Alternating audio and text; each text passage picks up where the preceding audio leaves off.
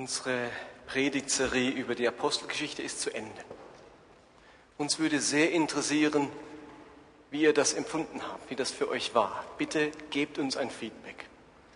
Wie war das für euch, die Gottesdienste, das Sein in den Kleingruppen, die Aktionen, die wir gemacht haben? Bitte gebt uns ein Feedback. Ähm, ganz wichtig, sonst weiß man nicht, macht man sowas nochmal, hat sich der Aufwand gelohnt, was kann man besser machen. Also wir wären froh, wenn ihr uns ansprecht oder Mails schickt und uns einfach ein Feedback gebt auf die vergangenen zehn Wochen. Nun, die Serie ist drum und es beginnt eine neue, bitte nicht stören. Auf die habe ich mich außerordentlich gefreut. Stellt euch vor, ihr seid in den Ferien in einem ganz schönen Hotel. Und dort gibt es, ihr habt Vollpension gebucht, es gibt wunderbares Essen dort. Und nachdem ihr reichlich am Mittagsbuffet gegessen habt, geht ihr hoch in euer Zimmer und denkt euch, jetzt mache ich ein Verdauungsschläfchen. Ihr legt euch ins Bett, ach, das tut gut, das kann man sich ja zu Hause nicht erlauben und ihr seid gerade eingedöst, klopft an, der Tür, an die Tür, die Tür geht auf und der Reinigungsservice kommt, um euer Zimmer zu putzen. Und ihr habt nämlich vergessen, das Schild vor die Tür zu hängen, bitte nicht stören. Das hängt man raus, wenn man seine Ruhe will. Das signalisiert, bitte in Ruhe lassen, ich möchte jetzt nicht gestört werden. Und genau um dieses Thema geht es in den nächsten vier Wochen. Bitte nicht stören. Ich glaube nämlich, dass dieses Schild ganz oft vor unserem Herzen hängt, vor, unserem, vor unserer Lebenstüre hängt. Und was wir wollen in dieser Serie ist, uns stören lassen. Gott die Erlaubnis geben, uns zu stören. Glaube, dass Gott uns wirklich Ruhe verheißt. Wir kennen alle den Vers aus Matthäus 18, ne, wo steht er? 11, Vers 28. Kommt her zu mir alle, die ihr mühselig und beladen seid. Ich will euch erquicken.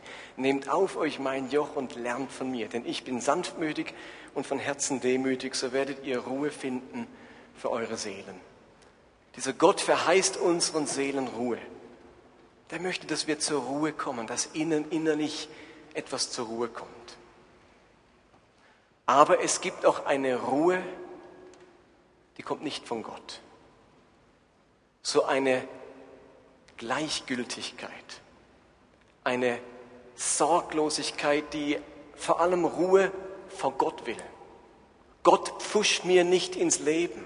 Gott, lass mich in Ruhe. Bitte, es soll sich nichts ändern. Ich möchte nicht aufgewühlt werden. Ich möchte nicht, dass irgendwie ich was ändern müsste. Es soll alles bleiben, wie es ist. Es ist okay so für mich. Bitte Gott nicht stören.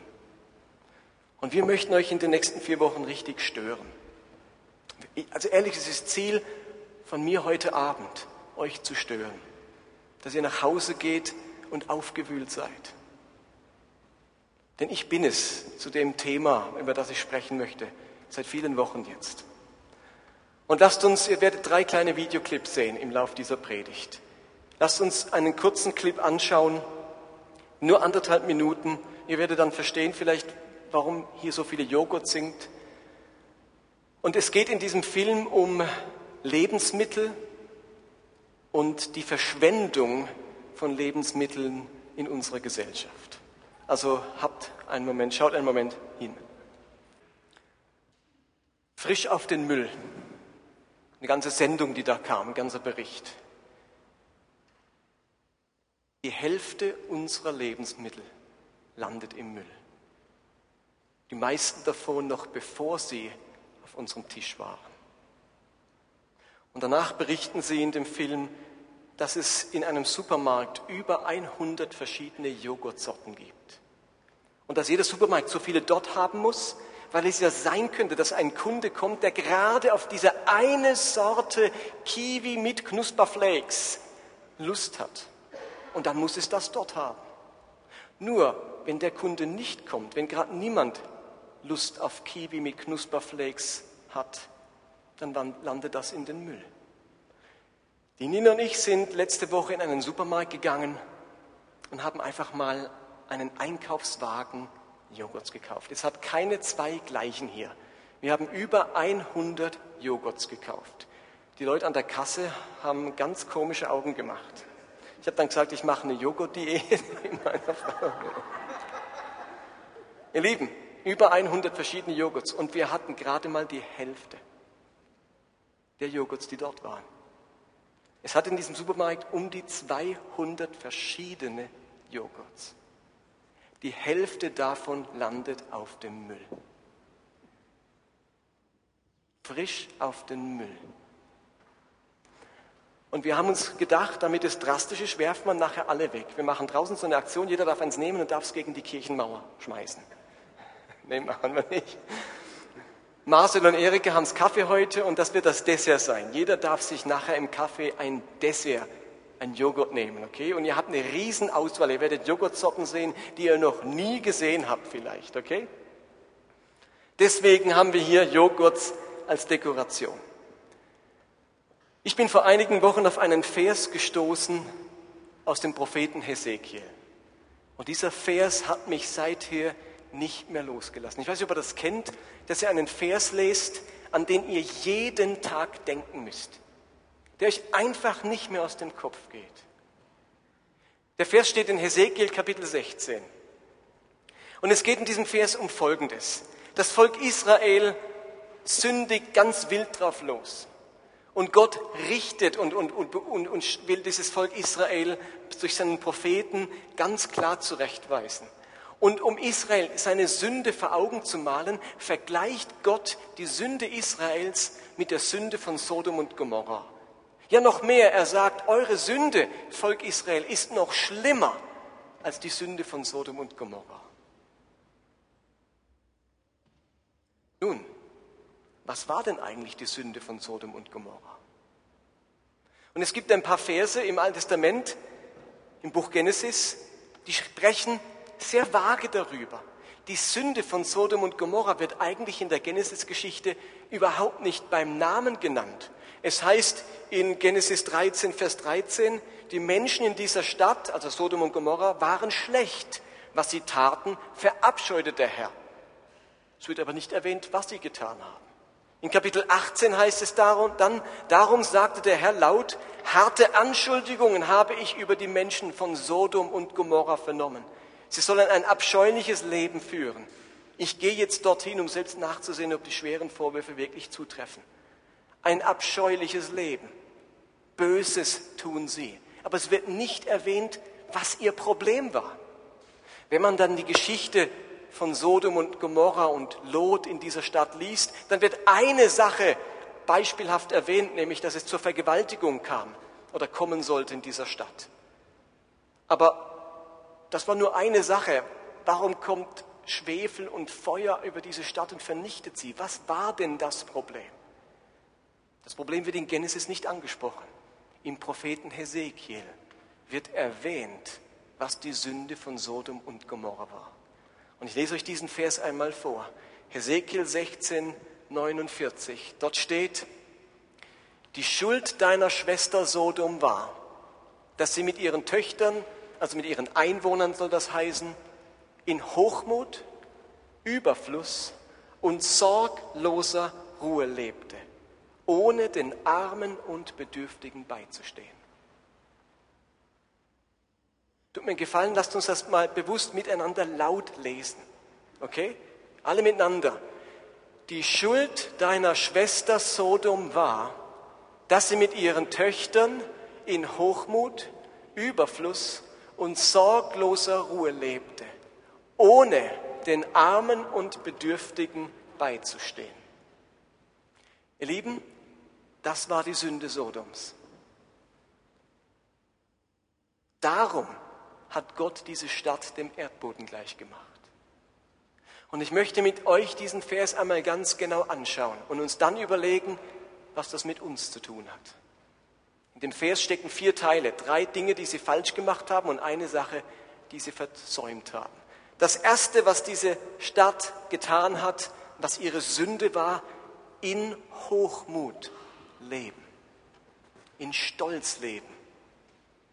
Stolz und hochmütig sein, das bedeutet, dass ich von mir besser denke, als es angemessen ist und von anderen schlechter denke, Das ist dieses Denken, dass wir intelligenter, gebildeter, moralischer, fleißiger, tüchtiger, erfolgreicher, gehorsamer, besser sind als andere. Wer stolz ist, der schaut nicht nur darauf, dass er selbst besonders gut dasteht, sondern der hat auch noch eine andere Tendenz, nämlich andere Menschen schlechter zu machen, als sie sind. Die Menschen in Sodom und Gomorra haben auf ihre umliegenden Städte herabgeschaut. Die sind nicht so toll wie wir eben, nicht so gebildet, nicht so reich, nicht so wohlhabend, nicht so, nicht so viel Fülle und Wohlstand wie die anderen Städte.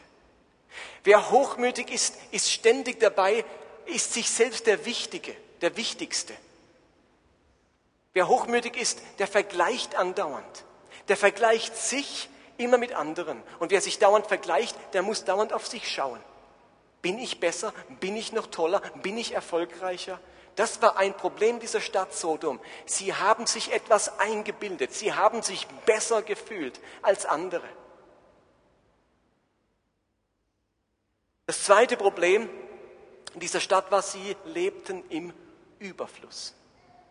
Wörtlich heißt es im Hebräischen, sie hatten Fülle an Brot. Und das bedeutet Überfluss an Lebensmitteln. In Sodom hat man so eine reiche Ernte gehabt, so gute Bedingungen, dass man Überfluss an Nahrungsmitteln hatte. Es heißt in der Bibel über, über Sodom in Genesis 10, äh 13, bevor der Herr Sodom und Gomorra zerstörte, war das ganze Gebiet gut bewässert, wie der Garten des Herrn oder Ägypten. Das war ein, ein Gebiet, da hat es geblüht und da war es fruchtbar. Ehrlich gesagt, man, die Leute konnten gar nichts dafür, dass es, dass sie so viel Brot hatten. Das war einfach die äußeren Bedingungen.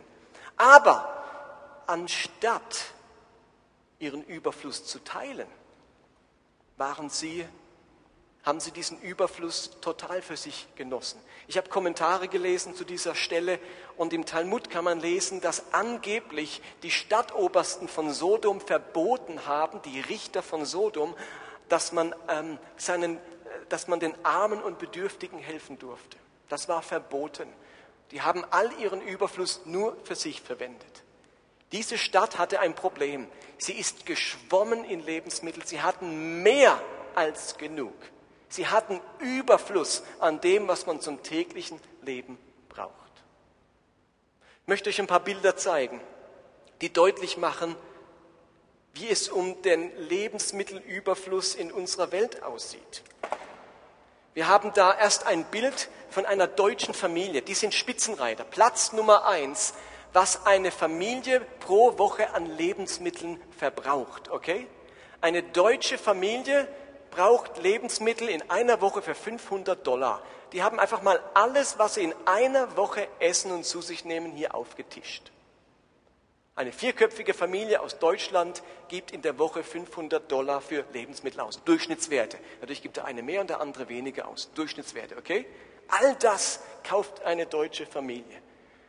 Kommen wir mal zur nächsten Familie. In Japan. In Japan gibt man in der Woche 317 Dollar aus. Und die kaufen solche Sachen. Also auch ein reich gedeckter Tisch, aber schon etwas sparsamer als in Deutschland. Wenn wir zum nächsten Bild kommen, landen wir in Ägypten. Dort gibt man 68 Dollar für Lebensmittel in der Woche aus. Die Familien sind etwas größer als in Deutschland oder in Japan, und ihr seht vor allem viel Gemüse, wenig Dinge, die man so irgendwie abgepackt kauft, Fertignahrung, viel frisches Gemüse, 68 Dollar. Kommen wir zum Chart in Afrika. Die geben in der Woche 1,23 Dollar für Lebensmittel aus.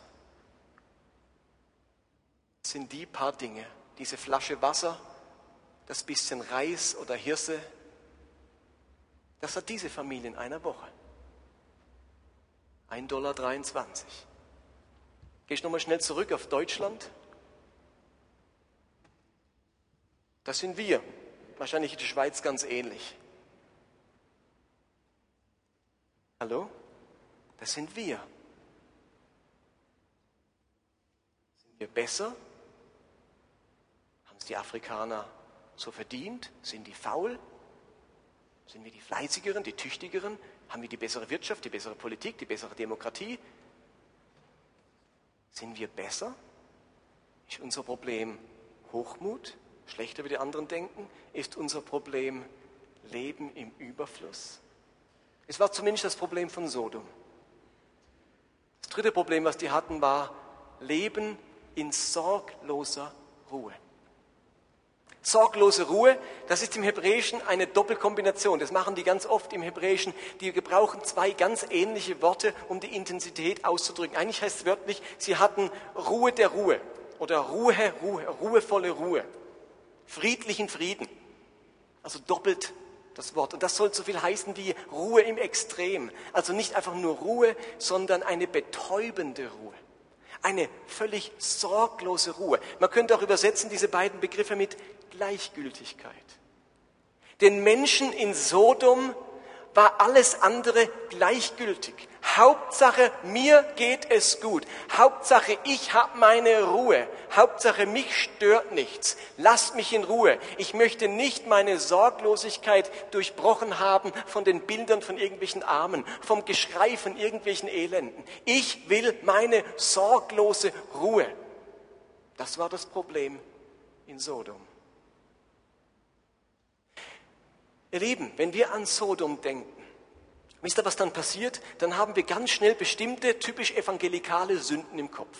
Wir denken, die Problematik Sodoms, das waren sexuelle Sünden, Perversion und, und, und Mord und, und alles Mögliche an Ausschweifung. Das war doch das Schlimme an Sodom.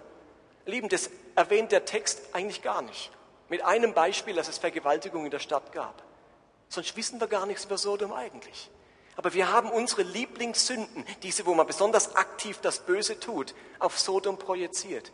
Das eigentliche Problem von Sodom war Hochmut, Leben im Überfluss und Gleichgültigkeit. Und das hat dann als Folge zu all den anderen Sünden geführt. Im Neuen Testament beschreibt Paulus das ganz ähnlich. Er sagt dort in 1 Timotheus 6, Menschen, die reich werden wollen, geraten in Versuchung und verstricken sich in so viele dumme und schädliche Wünsche, dass sie letztlich ins Verderben und in ihren eigenen Untergang stürzen. Denn die Liebe zum Geld ist eine Wurzel, aus der alles nur erdenklich Böse hervorwächst. Ihr Lieben, Sodomie, Perversion, Ausschweifung stand nicht am Anfang in Sodom. Es war das Ergebnis von Habsucht in Form von Hochmut, Überfluss und Gleichgültigkeit. Das stand am Anfang in Sodom. Und aus dieser Haltung die anderen sind mir egal, Hauptsache mir geht es gut. Diese Menschenverachtung, die Geringschätzung anderen menschlichen Lebens hat dann am Ende auch zu den anderen Sünden geführt, die wir auch im Blick haben wollen. Aber das Kernproblem von Sodom und Gomorra waren diese drei Probleme. Aber dessen nicht genug. Diese Sache führte zu einer vierten Problematik, nämlich sie haben sich nicht um Bedürftige und Arme gekümmert. Den Menschen in Sodom, den Söhnen und Töchtern dieser Stadt war es egal, wie es armen und bedürftigen Menschen geht. Sie haben sich nur um ihr eigenes Glück und ihr eigenes Wohl geschert. Ihr Lieben, was am Ende dazu führte, dass die Abscheulichkeit dieser Stadt Sodom nicht mehr zu ertragen war für Gott, war die Kombination aus einem Leben in, im Überfluss und keinen Finger rühren für die Schwachen Armen und Bedürftigen. Lasst mich das nochmal sagen. Was am Ende dazu führte, dass Gott die Abscheulichkeit Sodoms nicht mehr ertragen konnte, war die Kombination aus einem Leben in Überfluss, ohne einen Finger zu rühren für Arme und Bedürftige. Und jetzt frage ich euch, hat es irgendetwas mit uns zu tun? Hat Hesekiel 16 irgendetwas mit unserer Gesellschaft, unserer Kultur und unserem Leben zu tun? Sind wir nicht auch eine Gesellschaft, die im Überfluss lebt? Wer war nochmal Spitzenreiter an Überfluss auf dem Tisch zu haben in der ganzen Welt? Deutschland. Eine Gesellschaft, die im Überfluss lebt, die auf andere herabschaut wegen ihrer Bildung und ihrem Wohlstand und die vor allem einen Wunsch hat, nach sorgloser Ruhe und Bequemlichkeit. Und wehe uns stört jemand darin. Und gleichzeitig leben wir auf Kosten der Menschen in anderen Ländern. Unser Wohlstand kommt nur zustande, weil irgendjemand beschissen wird auf einem anderen Teil der Welt. Um seinen Lohn, um sein Einkommen, um seine Ernte und so weiter. Unser Wohlstand liegt daran, dass irgendwo jemand beschissen wird. Ist die Sünde Sodoms nicht genau unsere Sünde? Bevor ich jetzt weitermache, noch ein Videoclip.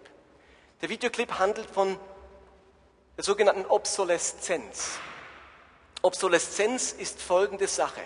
Es ist die Sache, dass große Firmen ihre Waren so herstellen mit einem bewussten Datum oder bewussten Zeit, wann es kaputt geht. Also man stellt ein Produkt so her, dass es nicht lange hält, sondern nach drei oder zwei oder einem Jahr bewusst kaputt geht. Eine Sollbruchstelle in der Elektronik oder sonst irgendwo, sonst würde unsere Wirtschaft nicht wachsen. Es gibt in den USA eine Feuerwache. Dort hat man 1904 eine Glühbirne, eine der ersten Glühbirnen installiert. Diese Glühbirne hat vor kurzem ihren 100. Geburtstag gefeiert. Die brennt immer noch. Ein riesen Happening, die haben ein riesen Volksfest gemacht zum 100. Geburtstag der Glühbirne. Ihr Lieben, wenn alle Glühbirnen so lang brennen würden, dann hätten die Firmen, die Glühbirnen herstellen, ein Problem, weil sie alle 100 Jahre eine Glühbirne verkaufen. Also haben die sich zusammengesetzt und entschieden, wir machen Glühbirnen so, dass sie nach einem Jahr kaputt gehen, dann muss man wieder eine neue kaufen. Das nennt man Obsoleszenz. Okay, Flo, zeigst du uns den nächsten Video zu dem Thema? Okay. Lieben, mich hat das betroffen gemacht, als ich das gesehen habe. Also man kann jetzt noch eine Stunde länger schauen, aber ich habe gedacht, den, den Anfang, der zeigt schon, dass das Problem von Sodom ganz stark unser Problem ist. Wegwerfgesellschaft. Wir leben auf Kosten von anderen. Wir betreiben Raubbau an, an, an bestimmten äh, Stoffen, Edelmetallen, Ressourcen, die andere ganz dringend bräuchten, damit wir das nächste Modell kaufen können, die noch bessere Waschmaschine, Computer, Handy, Mikrowelle, Velo, Auto, was auch immer. Kaufen für die Müllhalter und irgendjemand zahlt einen Preis dafür.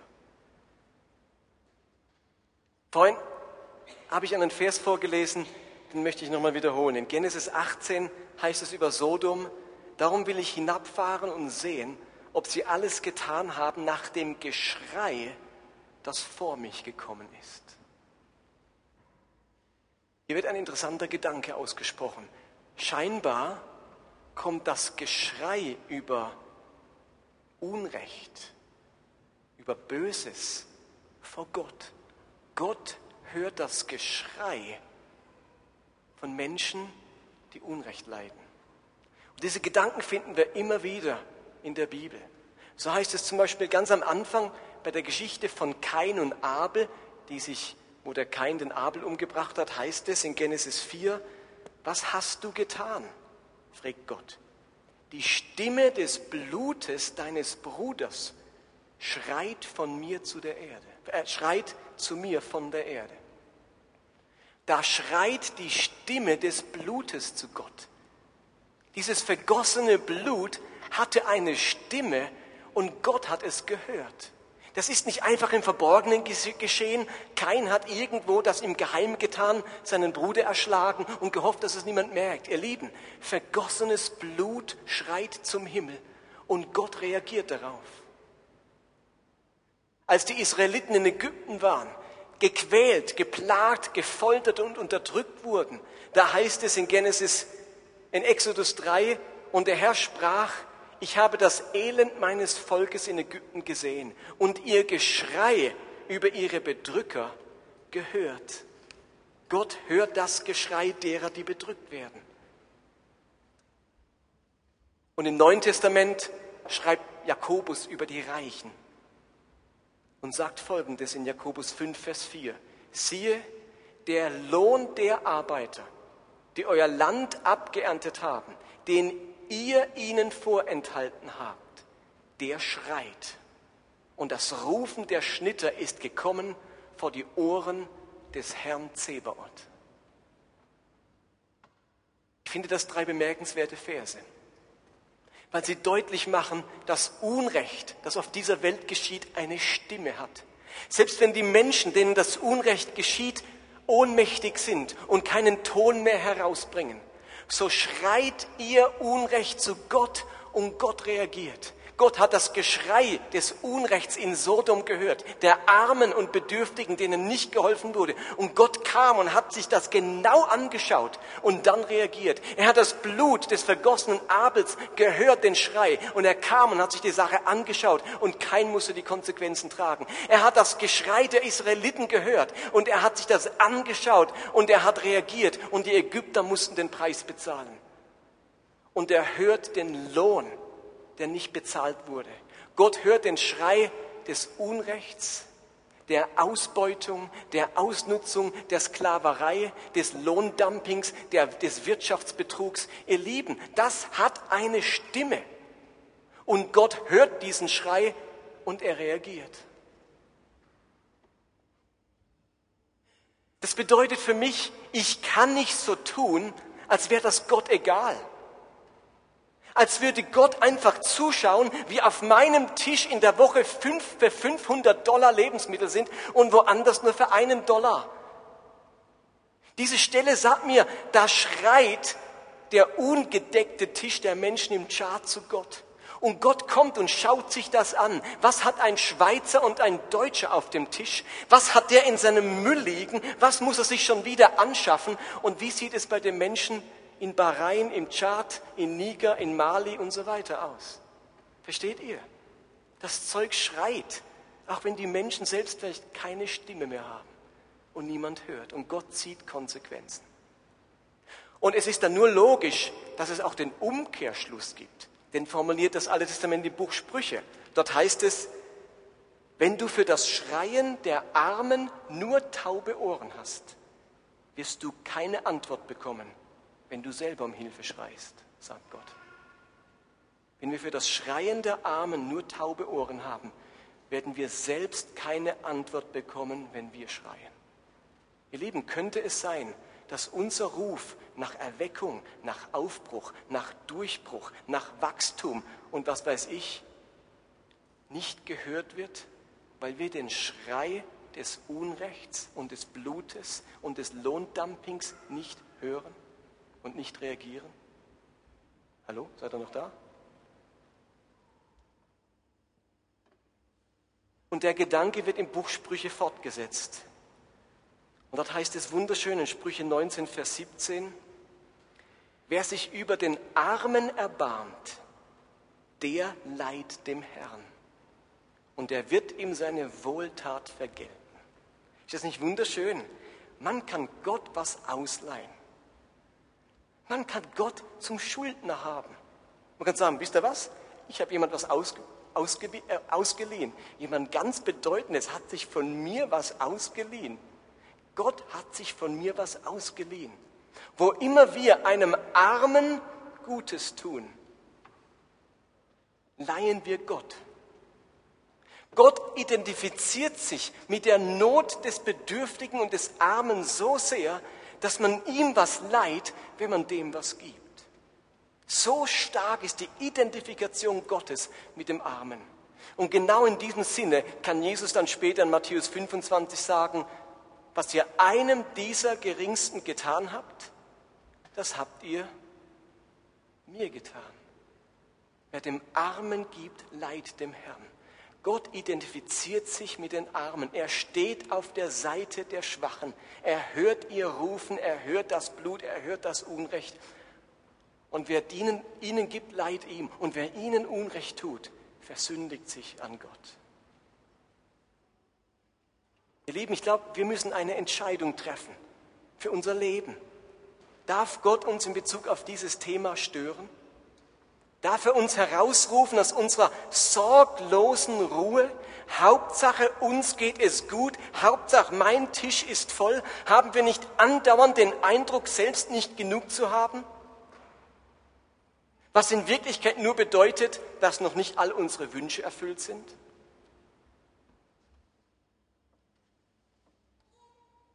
Nina und ich überlegen uns seit einigen Wochen, was das für uns ganz konkret heißt, für unser Leben. Wie müssen wir unser Leben verändern, um nicht wie die Menschen in Sodom zu leben, in Stolz, in Überfluss und sorgloser Ruhe. Ganz praktisch, jetzt wird es ganz praktisch, überlegen wir uns, oder haben wir für uns Folgendes überlegt. Zum einen ist für uns beide klar, wir geben unseren Zehnten. Ende der Diskussion. Basta, den geben wir. Und da hirnen wir nicht länger drüber nach. Der wird, den geben wir in unsere Gemeinde. Aber darüber hinaus möchten wir herausfinden, was die Sünde Sodoms für unseren persönlichen Lebensstil bedeutet. Wo sollen wir uns konkret engagieren? Wo will Gott uns aus unserer sorglosen Ruhe herausrufen und uns betroffen machen? Wo sollen wir beide ganz konkret etwas gegen Leid und Armut anderer Menschen unternehmen? Wo sollen wir in Zukunft einkaufen und wie viel, um Ausbeutung und die Wegwerfmentalität nicht zu unterstützen? Wie gehen wir um mit unserem Überfluss? Wir diskutieren das fast jeden Tag miteinander. Und wir möchten euch so ein paar Ideen sagen. Ideen, die uns gekommen sind, wo wir gerade am Ausprobieren sind. Eine Sache, wo wir uns überlegt haben, ist, dass wir versuchen, nur noch Fairtrade-Produkte zu kaufen, wo das möglich ist. Ich kann Bananen kaufen, wo am Schluss der Bananenbauer so wenig Lohn bekommt, dass sein Lohn zu Gott schreibt, sein vorenthaltener Lohn. Also wir kaufen Bananen dort, wo wir wissen, die, die handeln das fair. Da kriegt auch der, der die Banane anpflanzt und erntet, noch einen anständigen Lohn dafür. Ich habe doch die Entscheidung, ich, ich kann sie beim Aldi in Zukunft weiterhin kaufen, wo die Discounter, das ist ja irre. Wir kriegen jede Woche das neue Aldi oder Penny oder Lidl Prospekt, ich weiß nicht, wie es bei euch heißt. Und dann steht immer auf der ersten Seite wieder 100 Produkte im Preis gesenkt. Jede Woche hat irgendein Discounter wieder 100 Produkte im Preis gesenkt. Ihr Lieben, es kann ja nicht sein, dass alles immer billiger wird. Irgendjemand zahlt doch den Preis. Irgendjemand kriegt doch irgendwo weniger dafür, damit ich heute weniger zahlen muss. Versteht ihr? Wir überlegen uns, machen wir das in Zukunft mit?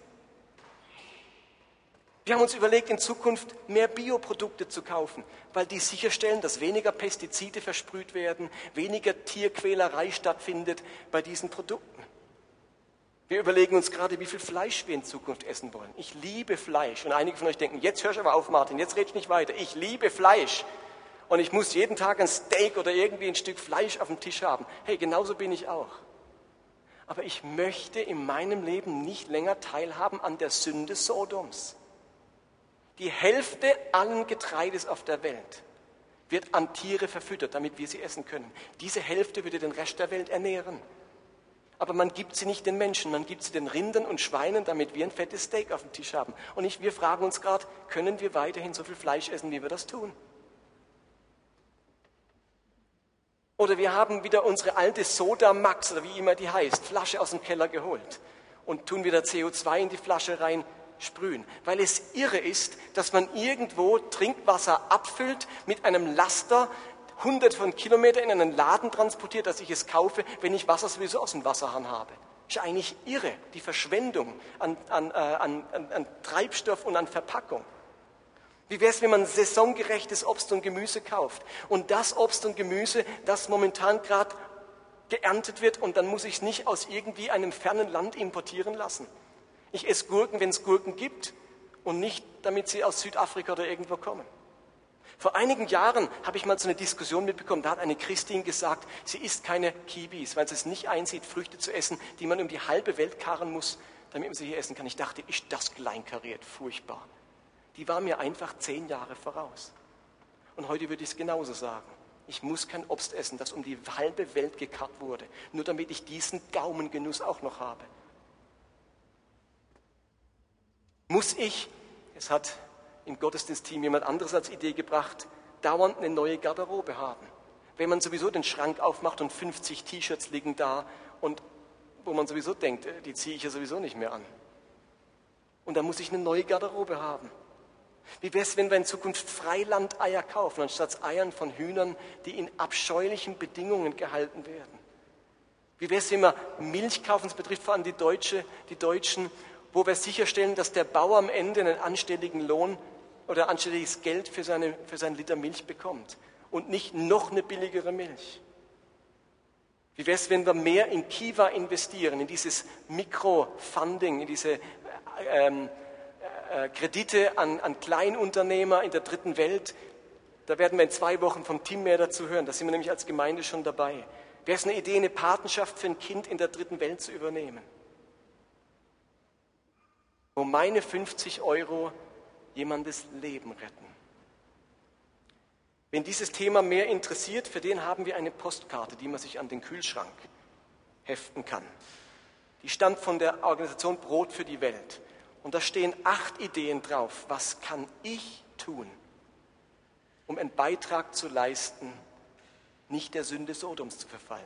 Wen das interessiert, kann sich im Ausgang eines mitnehmen. Wir wollen nicht Papier verschwenden, versteht ihr? Also wenn es euch interessiert, acht Ideen, wie man persönlich einen Beitrag leisten kann. Am Ausgang liegen die und ihr könnt euch eines mitnehmen. Was heißt das jetzt für uns? Ich glaube, die Sünde Sodoms ist auch die Sünde der Schweiz und die Sünde Deutschlands. Und ich glaube, es ist unsere persönliche Sünde. Und wir möchten euch in dieser Serie stören, in unserer sorglosen Ruhe in unserer Gleichgültigkeit, in unserer Gedankenlosigkeit, was unseren Lebensstil anbetrifft. Und deswegen sehen wir jetzt noch drei Minuten einen Abschlussvideo. Der stammt von der Organisation Stopp Armut. Und ich bitte euch, euer Herz ganz weit aufmachen zu lassen, äh, aufzumachen und euch zu überlegen, Gott, was heißt das für mich? Wie drehe ich mein Schild von Rot auf Grün und gebe dir grünes Licht, mich anzurühren, mich zu gebrauchen, gegen die Sünde Sodoms zu leben und mich für die Armen und Bedürftigen einzusetzen. Jeden Tag sterben 26.000 Kinder auf dieser Welt an Armut. Und wir dürfen nicht denken, dass die friedlich einschlafen die leiden, bevor sie sterben. Die verhungern, die haben Schmerzen, die weinen. 26.000 jeden Tag. Stellt euch vor, es würden morgen 100 Boeing 747 abstürzen, in denen jeweils 260 Menschen sitzen. 100 Stück auf einen Schlag. Das wäre eine Headline in jeder Zeitung, in jeder Nachrichtensendung, in jedem Heute-Journal. Steht ihr? 26.000 Menschen tot, 100 Düsenjets abgestürzt. Alle Regierungschefs der Welt würden zusammenkommen und überlegen, wie können wir verhindern, dass sowas je wieder passiert, dass es sicherer wird, dass, dass wir sowas nie mehr erleben müssen. Ihr Lieben, das passiert jeden Tag. 26.000 Kinder verhungern oder sterben an schlechtem Wasser. Jeden Tag. Sorry, das Thema hat mich so gepackt.